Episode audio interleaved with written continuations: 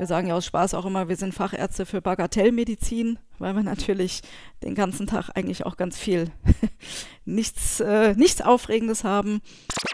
Ich habe zurzeit eher eine Phase, wo viele Patienten sagen, ach nö, das passt für mich, ich habe das alles so im, im Gefühl, das wird schon gut wo ich persönlich für mich so denken würde, naja, also ich glaube, so ganz so locker könnte ich persönlich damit gar nicht umgehen. Mir persönlich wäre das, glaube ich, äh, egal. Ich meine, ich hab, bin mit der Kollegin zusammen, wir machen es uns gegenseitig. Ne? ähm, Bestes Zitat.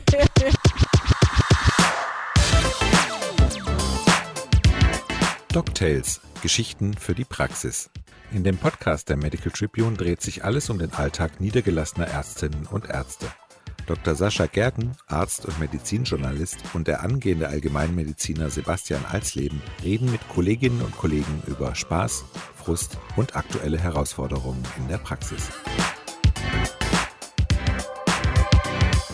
Ja, hallo zusammen und willkommen zu unserem kollegialen Austausch. Hallo Sebastian. Hi Sascha. Ja, heute haben wir äh, eine Gynäkollegin zu Gast. Wunderbar. Dr. Vanessa Gies arbeitet in einer gynäkologischen Gemeinschaftspraxis in Frankfurt mit dem schönen Namen Frauensache. Herzlich willkommen, Vanessa. Dankeschön. Hi Vanessa. Hallo. Ähm, ja, Frauensache trifft es ganz gut. Äh, Sascha und ich kennen die gynäkologischen Praxen, äh, glaube ich, sehr gut von unseren schwangeren Partnerinnen. Ähm, ich finde halt im Studium kommt das äh, Thema so gerade für Mann so ein bisschen zu kurz. Also ich habe zum Beispiel im Studium als Mann recht wenig praktische Einblicke gehabt. Vielleicht kannst du uns mal so einen Einblick geben, wie sieht denn so ein, so ein klassischer Alltag in der, in der Praxis aus? Ja, äh, gute Frage. Also ich fange morgens um sieben an. Da bin ich noch relativ sprachfaul. Das heißt, da mache ich nur Vorsorgetermine. Da sind die Patientinnen im Endeffekt genauso müde wie ich und da, ja, das geht ja, läuft ja so nebenher. Ähm, dann haben wir natürlich eine gute Mischung ja, aus alten und jungen Patienten.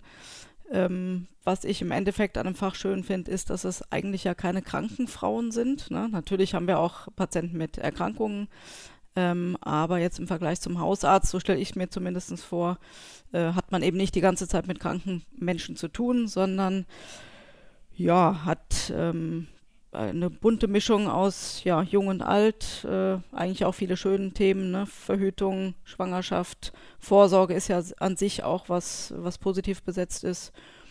Ähm, ja. Finde ich cool, da habe ich auch gleich bestimmt tausend Fragen zu. Also. Mhm. Was hast du eben alles gesagt? Schwangerschaft, Verhütung, Vorsorge. Sebastian, wo fangen wir an? Ich, also ich finde alles super spannend, muss ich einfach sagen, weil es in der Hausarztpraxis einfach auch oft gefragt wird. Ähm, Gerade so Vorsorgeuntersuchungen. Ich finde, Vorsorge ist ein gutes Thema, um einfach mal einzusteigen. Es gab ja irgendwie kürzlich auch Änderungen bei äh, der Krebsvorsorge, genau. Also ist das sinnvoll? Da kann, vielleicht kannst du da noch mal was zu sagen. Mhm.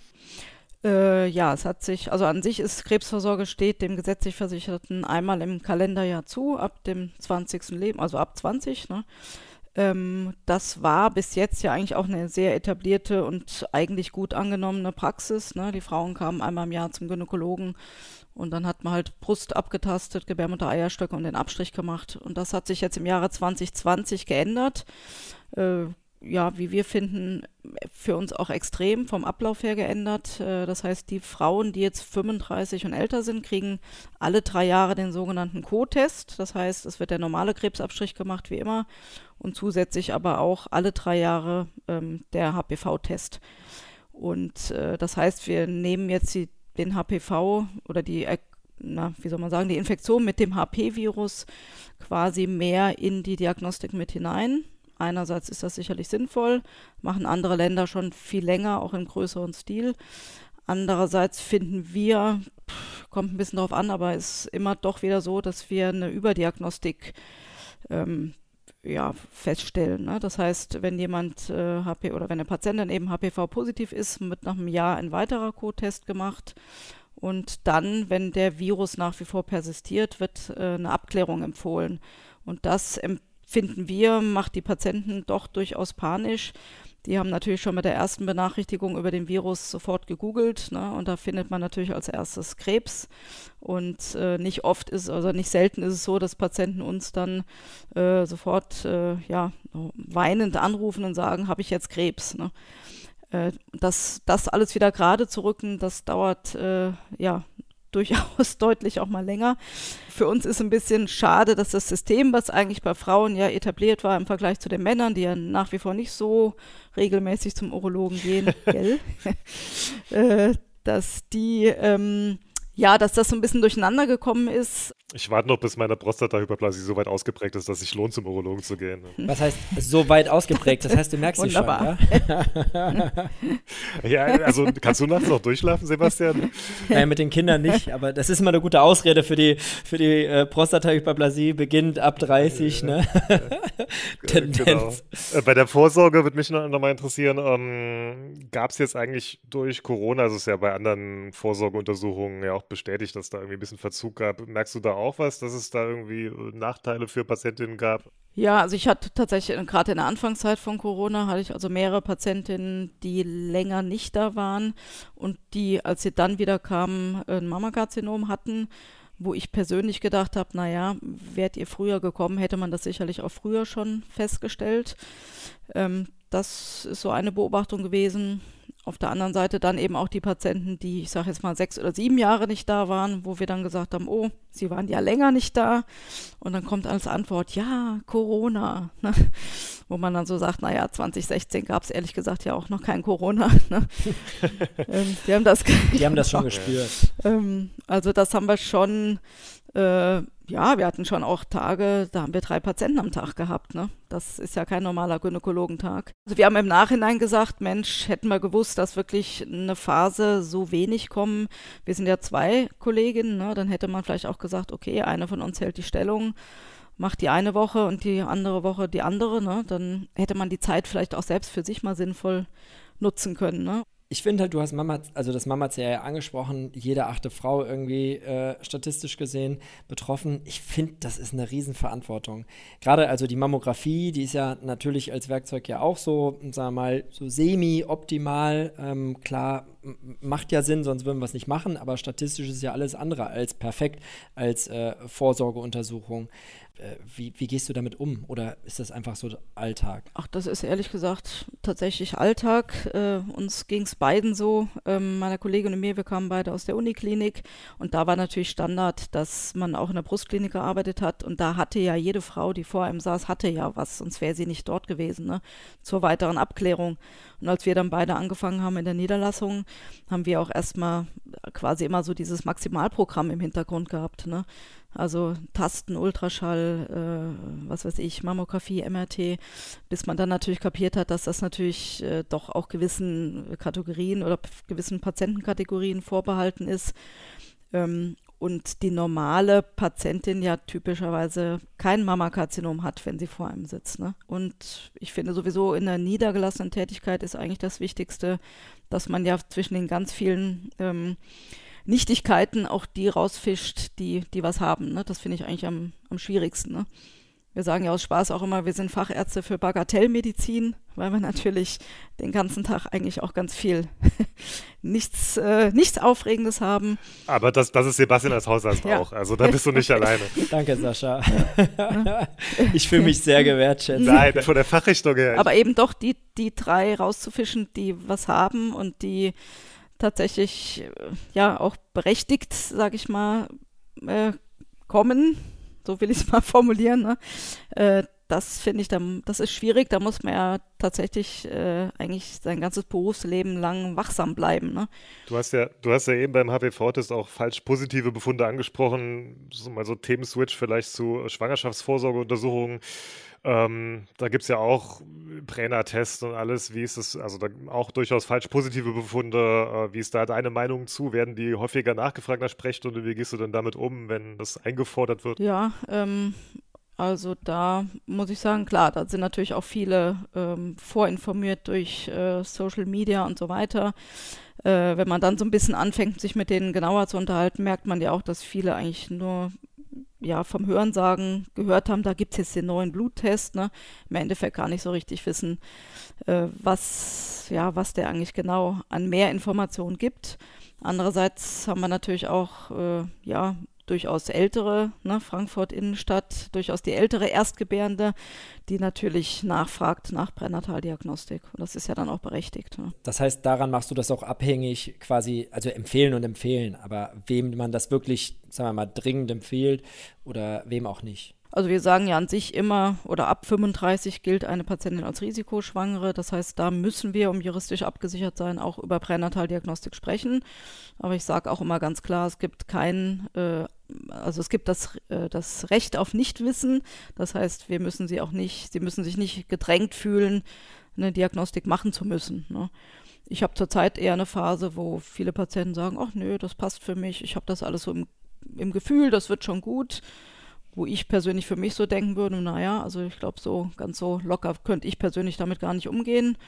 Ähm, und dann haben wir natürlich die andere, die sagt, ja, auch wenn ich erst 22 bin, ich will, will die Maximaldiagnostik, äh, egal was sie davon halten. Ne?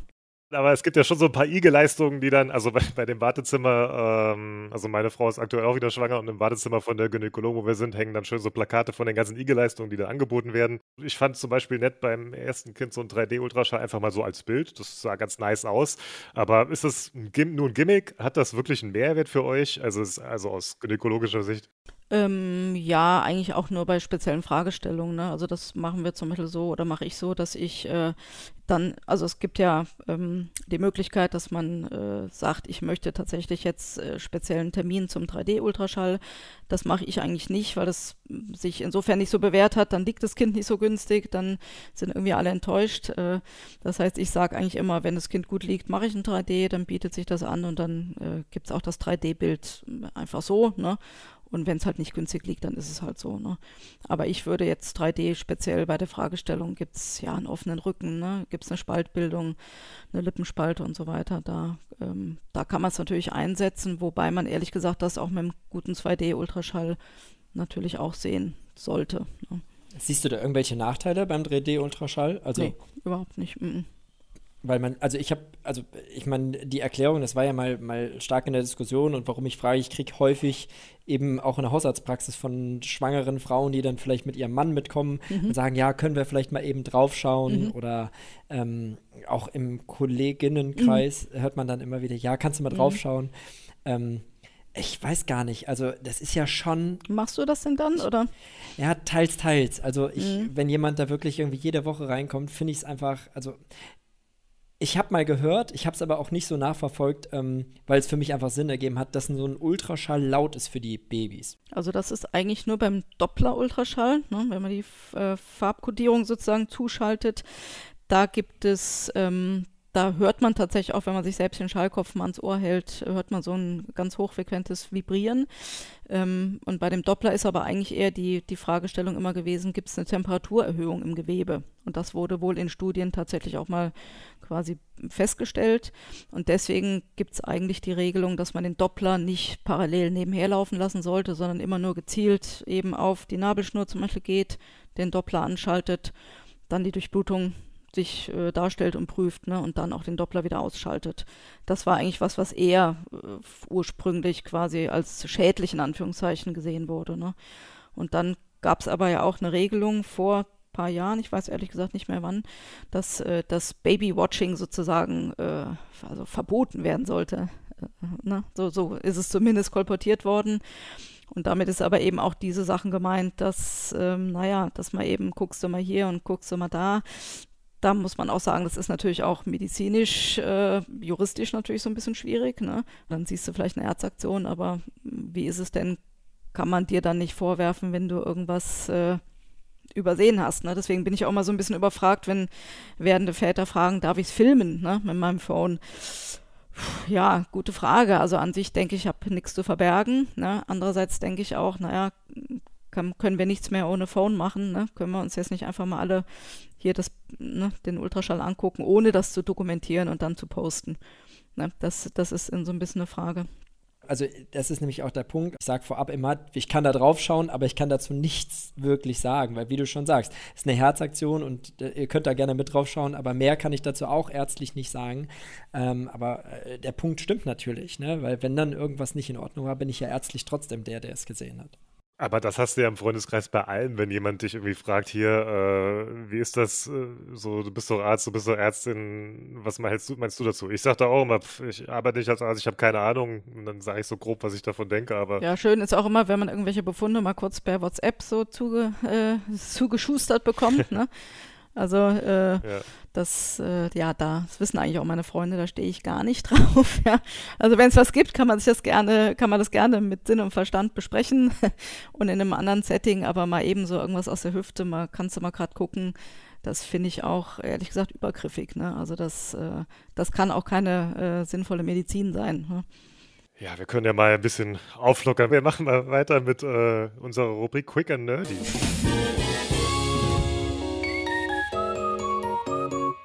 Ich stelle dir fünf kurze Fragen mit zwei Antwortmöglichkeiten. Du entscheidest dich einfach so aus dem Bauch raus spontan für die, mit der du dich am ehesten identifizieren kannst. Okay. Mhm.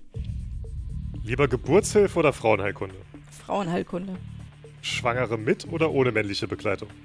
Ohne. Zum Frauenarzt oder zur Frauenärztin gehen? Zur Frauenärztin. Hausgeburt oder Kreissaal? Kreissaal. Teenie oder postmenopausale Patientin behandeln? Puh, da gibt es keine richtige Antwort. ja, Hausgeburt oder Kreissaal ist ja äh, so, dass das. Äh, das rote ich kenne, glaube ich, ich, ich kenne ich kenn mm. keine Gynäkologin, die Hausgeburt sagt. Mm, Wirklich mm. nicht. Ja.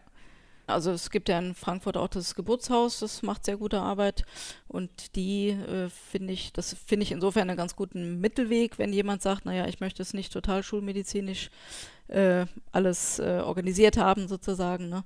weil die auch ihr Patientengut sehr selektieren und ganz klar sagen, äh, wer darf bei ihnen entbinden und wer nicht, ne?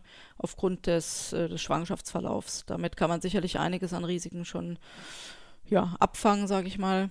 Andererseits kennt auch jeder, der in der Geburtshilfe jemals gearbeitet hat, und das hat ja jeder Gynäkologe, ne, ähm, kennt natürlich auch die Situation, wo es tatsächlich auf Minuten ankommt. Ne, Wenn es eine atonische Nachblutung gibt oder CTG schlecht ist, ein Notkaiserschnitt gemacht werden muss, Notsektion, äh, dann hat man natürlich, äh, sind die Minuten, die man dann gewonnen hat, dadurch, dass man alles vor Ort hat, äh, sind natürlich, äh, ja, können ja auch lebensentscheidend sein. Ne?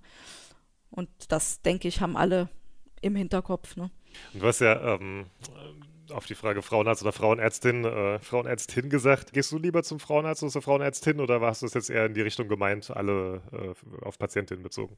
Ähm, ja, also eher auf Patientin bezogen. Mir persönlich wäre das, glaube ich, äh, egal. Ich meine, ja. ich hab, bin mit der Kollegin zusammen, wir machen es uns gegenseitig. Ne? ähm, das ist auf jeden Fall ein Spruch für den, das, das muss am Anfang kommen. Okay, definitiv. Hammer. Danke für dieses Zitat, Vanessa. Gerne. So, so dieses nochmal ähm, äh, männlicher, weibliche Ärztin, so nochmal das, das Thema. Ich habe, ähm, ich finde immer bei mir ist so ein bisschen, also auch wenn ich jetzt im Studium so überhaupt jetzt gar keine, gar keine Berührungsängste irgendwie mit dem Fach Gyn oder Uro oder sowas habe, aber irgendwie hat man ja vielleicht doch so ein bisschen mehr Schamgefühl so als Mann, weiß ich nicht. Also ich hatte im Gyn-Blockpraktikum war das so, hatte auch einen Pappabstrich oder so bei einer Patientin gemacht oder zumindest zugeguckt und dann habe ich die Frau zwei Stunden später irgendwie im Supermarkt gesehen. Das fand ich dann irgendwie, mhm. weiß ich nicht. Ach ja, da muss man, glaube ich, drüber stehen. Ich kann aber eben nachvollziehen, dass die Frauen dann doch halt äh, ja, an sich lieber zu einer Frau gehen, weil sie natürlich schon berechtigtermaßen sagen, naja, manche Dinge können sie anders nachvollziehen ne, als ein männlicher Kollege. Was ein bisschen schade ist für das Fach Gynäkologie eigentlich, dass ja auch fast nur noch Ärztinnen Gynäkologie machen und das tut dem Fach an sich nicht unbedingt gut. Ne? Ähm, also es ist einfach nach wie vor so, dass doch äh, viele äh, Ärztinnen äh, Beruf und Familie natürlich vereinen wollen, vereinbaren, dadurch halt vielleicht auch sich doch nicht mehr in die Selbstständigkeit wagen. Ne? Das wird ja zunehmend auch schwierig, überhaupt Nachfolger zu finden für Praxen. Ähm, viele Ärztinnen wollen eher dann Teilzeit arbeiten. Aber da gibt es ja durchaus auch äh, jüngere Ärzte, die auch mhm. Teilzeit arbeiten wollen. Und, ja, um, das schon. Wahrscheinlich ja. nicht so viel, mhm. klar. Mhm. Aber also ich arbeite auch Teilzeit mhm. und ich mache jetzt demnächst wieder einen längeren Abschnitt, mhm. Abschnitt Elternzeit, ja. einfach weil mir das halt auch mhm. wichtig ist. Und ähm, finde ich jetzt, ist, also ja, das wäre jetzt nicht so das Argument ähm, für mich. Ja, ich verstehe, was du meinst. Ähm, an, ist natürlich auch, also wenn man so in die Klinikzeiten zurückdenkt, da gab es ja auch noch ein paar männliche Gynäkologen. Das war einfach immer insofern auch, äh, wie soll ich sagen, ein bisschen entspannter, ne? weil Männer doch gewisse Sachen auch einfach mal ein bisschen lockerer sehen können. Äh, wenn nur Frauen mit Frauen arbeiten und dann gibt es natürlich die Hebammen, die Krankenschwestern, ne? die Patientinnen, die Arzthelferinnen, die Ärztinnen, das ist manchmal ein bisschen viel Östrogen auf einem Haufen ne? und da äh, ja, ist mal irgendwie ein, ein äh, wie soll ich sagen, ein entspannter Mann dazwischen schon mal ganz gut. Also Testosteronmangel in der gynäkologischen Praxis. Okay. genau. Ich würde ganz gerne noch ein paar Sachen für mich so mitnehmen, äh, für die Allgemeinmedizin oder grundsätzlich für die Hausarztpraxis. Hm, das sind so ein paar Punkte, die mir irgendwie wichtig sind. Das eine ist nur so ein ganz kleiner, das ist die Urozystitis. Hm, inwieweit ihr Patienten da auch mit betreut oder ob das die Urologen, Urologensache ist oder primär unsere Sache, weil ganz häufig bei älteren Patientinnen ähm, hat man so viele Rezidive, wo man dann bei Zweitlinie, irgendwie Drittlinientherapie, wo man dann nochmal nachlesen muss. Und häufig stellt sich dann heraus, dass, es, dass der Weg zum Gyn einfach ganz, ganz lange nicht stattgefunden hat, dass es da auch Probleme mit der Vaginalflora und so weiter und so fort gibt. Ähm, siehst du das häufiger oder ist das einfach nur irgendwie mein persönlicher Bias, den ich mhm. da drin habe? Äh, nee, also sehen wir schon auch häufig und da würden wir eben auch sagen, wenn jemand eben gerade in der Postmenopause Harnwegsinfekte hat, gucken wir uns immer auch an, äh, ja, wie, wie, wie ist der hormonelle Zustand sozusagen und da hilft zum Beispiel ja schon eine lokale Östrogentherapie oft auch jetzt nicht nur die Atrophie zu verbessern, sondern wirklich auch diese rezidivierenden Harnwegsinfekte äh, deutlich zu minimieren. Ne? Und wir sagen auch immer bei unseren Patienten, da können sie tatsächlich ohne Termin kommen, das kann man ja so nebenher mal machen, zumindest erstmal die erste Diagnostik äh, und dann tatsächlich, wenn dann länger keine gynäkologische Untersuchung war, das dann natürlich dann auch äh, mit anleiern. Ne? Mhm. Äh, du hast eh jetzt, du hast jetzt postmenopausal erwähnt und ähm, wie ist denn das? Also, äh, was ich auch merke, dass einfach äh, mit zunehmendem Alter einfach die Vorsorge ganz häufig bei den Patientinnen äh, oder die Bereitschaft zur Vorsorge äh, nachlässt, weil die einfach bisschen, sagen, okay, mh und lohnt sich ich, nicht mehr. Genau, ja, nein, also wirklich. Ja, also kriegen das, wir das wirklich auch manchmal gesagt, ach, Frau ja. Doktor, das lohnt sich doch nicht mehr. Und wenn ich dann Patientin sehe und dann mache ich einen Ultraschall irgendwie vom Abdomen und ich versuche da irgend, also gerade gynäkologischer Ultraschall ist wirklich nicht so meins. Also klar, grob und dann siehst du da irgendwelche Strukturen, ob das jetzt aber eine, eine Zyste im Ovar ist oder also alles abklärungsbedürftige Fragen. Waren Sie das letzte Mal zur Kontrolle? Ja, vor zehn Jahren. Hast du da irgendwie einen Tipp, wie man die Leute catcht oder also muss man einfach immer wieder darauf einreden? Also ich glaube auch immer wieder darauf äh, einwirken und auch sagen, dass äh, ja, Vorsorge natürlich äh, ja, wichtig ist, aber ich überlege gerade, wie kann man das gut und überzeugend rüberbringen. Ne? Also ich meine, wenn sie dann ja bei uns sind, dann sagen wir natürlich, naja, bitte die Vorsorge regelmäßig auch ernst nehmen. Äh, aber es ist ja, wäre ja wichtig, die zu kriegen, die gar nicht kommen. Ne? Also das wäre dann vielleicht eher was, was der Hausarzt äh, tatsächlich übernehmen müsste. Ne? Oder vielleicht auch einfach nochmal irgendwie so Flyer, dass man sich gemeinschaftlich nochmal hinsetzt, die Hausärzte und äh, die Gynäkologen, Fachkreise, um einfach mal so, hey, das sind die Vorsorgeuntersuchungen. Das sieht man ja bei euch schon mal immer aushängen, bei den Gynäkologinnen und Gynä Gynäkologen. Also bei den Flyern, das finde ich fast eher, oder insgesamt mit Informationen, würde ich sagen, wir haben fast ja alle zu viele Informationen. Ne? Also man liest, liest ja in allen möglichen naja, in Frauenzeitschriften irgendwas, ne, da merken wir immer wieder, oh, da war wohl ein neuer Artikel, wenn äh, dann eben wieder jede zweite plötzlich kommt und sagt, ich habe Endometriose oder ne, oder ich habe Myom oder ich habe das und das gelesen, ne, da merkt man wieder, da war wohl ein Thema. Ich meine, wir haben natürlich auch das ganze Wartezimmer voll mit Flyern. Äh, ich finde Für Igeluntersuchungen. Nee, nein, nein, das stimmt nicht. Ich finde es schwierig. Also klar darf man sich auf Social Media vorinformieren, aber äh, es ist, also wir haben so viele krude Theorien, die wir dann hier wieder gerade biegen müssen, ähm, dass ich das tatsächlich ein bisschen schwierig finde. Ähm, ja, gute Frage. Wie informiert man so, dass die wichtigen Informationen wirklich äh, an die Frau kommen und wie macht man aber nicht zu viel? Ich weiß es nicht. Von deinem eingangs erwähnten Themenblock, was so deinen Alltag betrifft, bleibt jetzt ja noch die Verhütung. Du hast ja auch gesagt, du bist in der äh, Frankfurt Innenstadt, äh, vielleicht mal so aufs Alter bezogen. Gibt es da so einen Stadt-Land-Unterschied, ab welchem Alter da Aufklärung eine Rolle spielt, wann äh, Mädchen dann zu dir kommen? Das ist eigentlich ähm, ja auch ein bisschen unterschiedlich. Also manchmal hat man die, weiß ich nicht, 13-Jährige vor einem sitzen, die eigentlich eher aussieht wie, wie 18 und einem dann auch eher erklärt, äh, wo der Hammer hängt oder wie die Welt funktioniert. Ne? Äh, und dann gibt es aber manchmal die 18-Jährige, die dann mit ihrer Mutter kommt und ja auch eher noch so ein bisschen schüchtern und äh, äh, also zwar was vielleicht über Verhütung erfahren will, aber wo man sieht, ist ein ganz, ganz anderes Level. Ne? Das finde ich immer sehr interessant. Ähm, okay. Und wir haben es schon so, dass auch die Frauen, die wir, und das ist natürlich auch das Schöne an dem Fach, dass wir ja Patientinnen betreuen von der Jugend ja, bis ins Alter. Und die Frauen, die wir in der Schwangerschaft äh, oder mit deren Schwangerschaft betreut haben, ne, die bringen eben jetzt dann auch ihre Töchter mal mit oder sagen, ja, zum Beispiel HPV-Impfung oder ich habe das Gefühl, wir müssten mal über Verhütung sprechen. Ähm, und dann, ich sage meistens, sie sollen es einfach schon mal vielleicht die Tochter mitbringen, wenn die Tochter selbst keinen Termin hat, dass sie schon mal in eine entspannte Atmosphäre einfach mal so gucken kann, wie sieht das so aus, ne? wie sieht so ein Günststuhl aus, wie läuft es in so einer Praxis, ohne dass sie selbst das Gefühl hat, sie muss jetzt da gleich untersucht werden.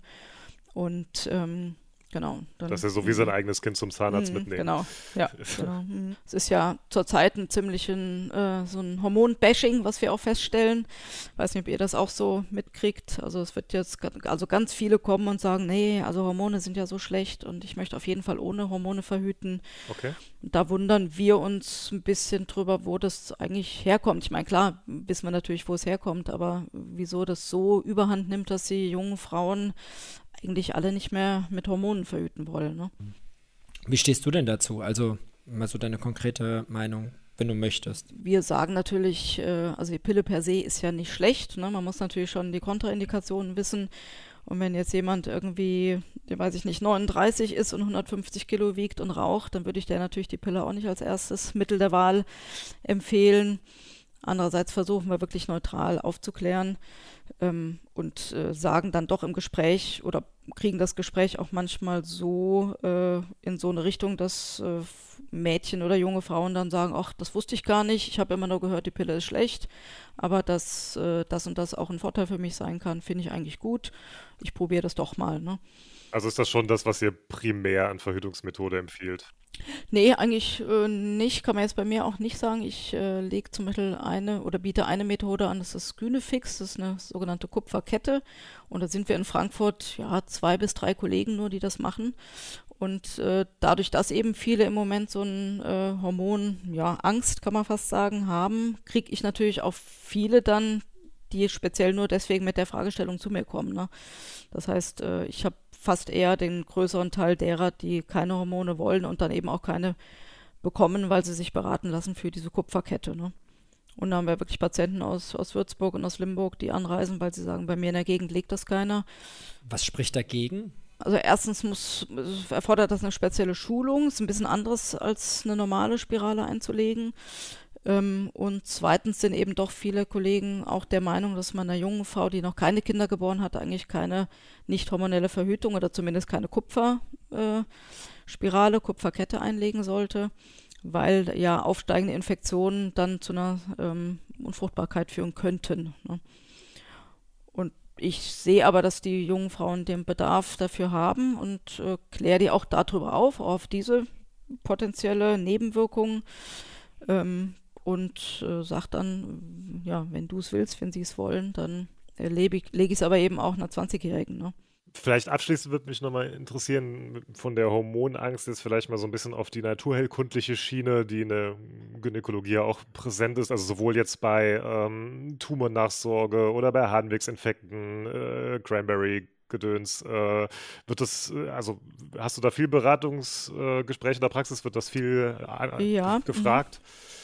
Also es wird tatsächlich viel nachgefragt und ich finde es eigentlich auch mal ganz gut, um zumindest so als äh, erstes Mittel mal was an die Hand zu geben, was jetzt nicht sofort schulmedizinisch ist. Ähm, und dann zu sagen, probieren Sie es ruhig damit erstmal und wenn das dann eben nichts bewirkt und in einem großen Anteil kann es ja auch was bewirken, wenn es da nichts bewirkt, dann kann man ja mal nochmal gucken, was die Schulmedizin parat hat. Ne? Wobei ich per se jetzt mich mit Naturheilkunde oder auch Homöopathie nicht viel beschäftige, nicht gut auskenne, aber es gibt eben so die Basics, wie du sagst, Cranberry oder Fermanose bei dem Harnwegsinfekt. Ne? Und damit haben wir tatsächlich äh, gute Erfolge und können vieles damit auch äh, therapieren, ohne ein Antibiotikum zum Beispiel geben zu müssen. Ne? Oder bei den Wechseljahrsbeschwerden sagen wir auch durchaus, wenn die Patienten so ein bisschen zurückhaltend sind und sagen, auch Hormone will ich nicht unbedingt, probieren sie gerne erstmal was anderes aus und äh, wenn das dann gut hilft, ist ja fein. Ne? Und wenn nicht, sind die dann natürlich auch äh, ja, bereiter, dann auch äh, eine andere Therapie auszuprobieren. Ne? Ja, Vanessa, du merkst, wir können hier noch stundenlang über deinen Praxisalltag weiterreden. Aber ich fühle mich so ein bisschen wie auf der Schulbank mit, mit dir, Sascha. ja. Man denkt so, ja, ja, cool. Man plaudert so vor sich hin. Genau. Ja, ja, ja. das ist doch gut. Vielen Dank, Vanessa, dass du bei uns warst. Das ist, äh, ja. Ich glaube, Sebastian hat wieder sehr viel gelernt für seinen Praxisalltag. ich fand es ich fand's auch super interessant und spannend. Ja. Ähm, Dankeschön. Gerne, ja. Vielen Dank, liebe Vanessa. Ja, in der nächsten Folge, Sebastian, ähm, ja, reden wir mit einem Notfallmediziner, was ganz anderes. Äh, trotzdem sehr viel Überschneidung auch zur Hausarztpraxis oder Praxisbetrieb allgemein wahrscheinlich. Auf jeden Fall. Also wir haben einfach unglaublich viele Überschneidungspunkte, weil wir viele Patienten schicken, wahrscheinlich auch viel zu früh, manchmal aber auch viel zu spät. Deswegen äh, glaube ich, ist das eine perfekte Folge.